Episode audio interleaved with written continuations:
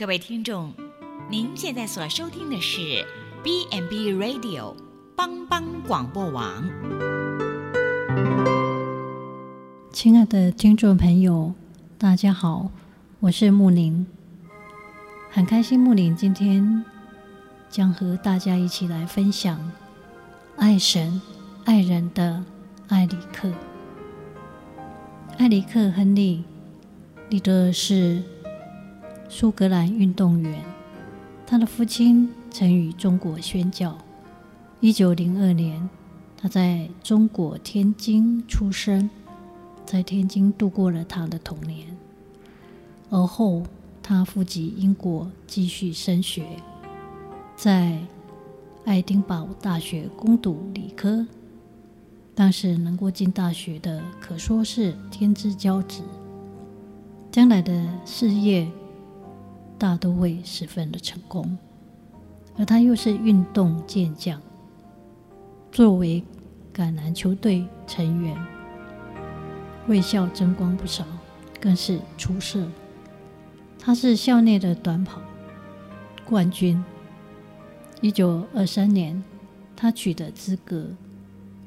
代表英国到巴黎出赛奥运，成了一百公尺短跑的金牌热门。他经常参加大学团契，满怀宣教意向，甚至支持当时学界一个大型的宣教运动。岂料，当他准备要参加比赛的时候，他却发觉自己短跑赛。短跑赛的当日是主日，心里有颇大的挣扎。结果当天他没有参加比赛，反到了法国一所教会，他去参加主日礼拜。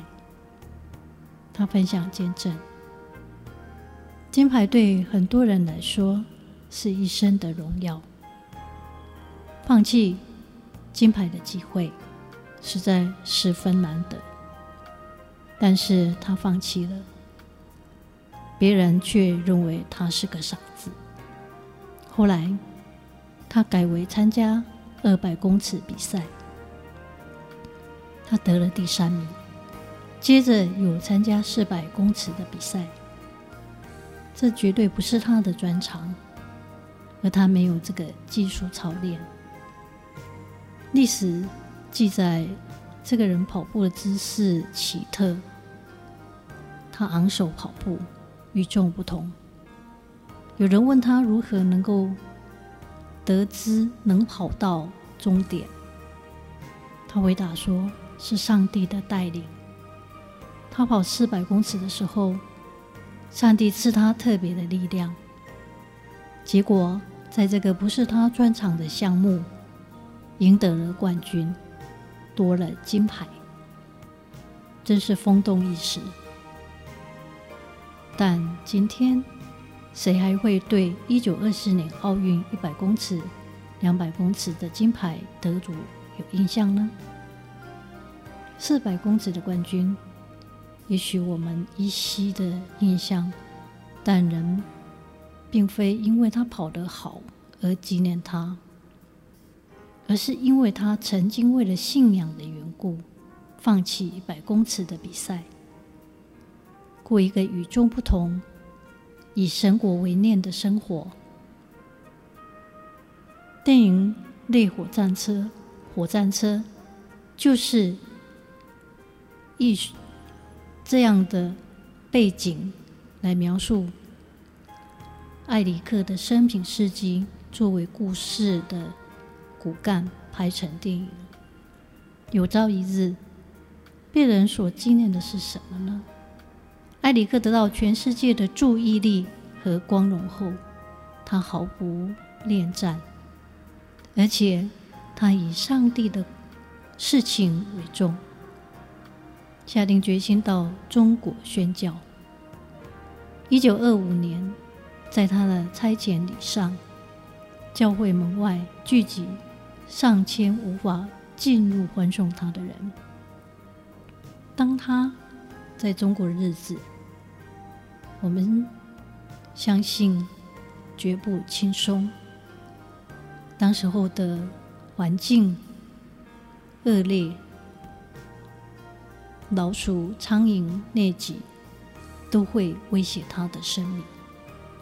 他的健康日差，但他仍然经常徒步或骑自行车，从一条乡下的路跑到另外一条乡下的道路。他的努力为上帝工作。那时候，中国军阀割据的时代，危机处处。一九四一年，日军侵华，差会要要求宣教士撤退，但他决定留守中国，将妻子和两名女儿送返加拿大。这时候，他的妻子也怀孕，所以。最小的女儿出生都无法跟父亲相会，他是何等的爱中国人，为了神国放弃很多很多。一九四三年，遭日军囚禁在集中营，他的食用欠佳，居住环境挤迫，身体日渐衰弱。但他仍然到处传福音，帮助人。他受人注目，并非因为他的奥运纪录。他极少提到他的历史。他一面承受着严重的头痛，一面继续爱人、关心人。在集中营内，他主动替人家带小孩，让小孩父母得以休息。后来发现他头有肿瘤，但他以神国为重，忘记了自身的痛楚，最后在中国去世。这是何等感人的见证故事！有多少时候，我们是否也愿意奉献自己一生？让上帝称赞我们是又良善又忠心的仆人。埃里克临终时对照顾他的护士说：“完全将自己最好的生命献给上帝。”我们究竟愿意向上帝献上什么呢？亲爱的弟兄姐妹们，我们。能够领受上帝的慈悲，让我们将自己的身体献上，当作美美的祭物，是圣洁的，也是神所喜悦的。知道我们如此的侍奉见证，是理所当然的。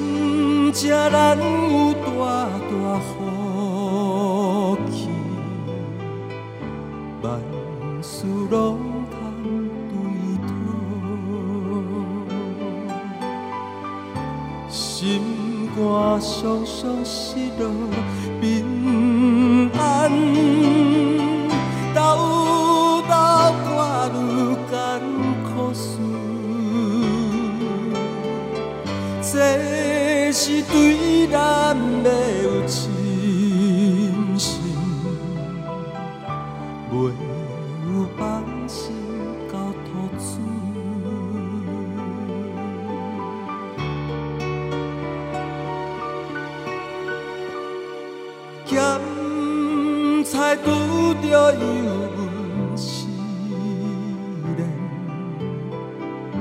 也是心里大烦恼。只可唔通常常失志，着将大项来祈祷，兼朋友到这珍重，甘愿体贴万载好，耶稣在咱心的暖融，将。这苦事来祈祷。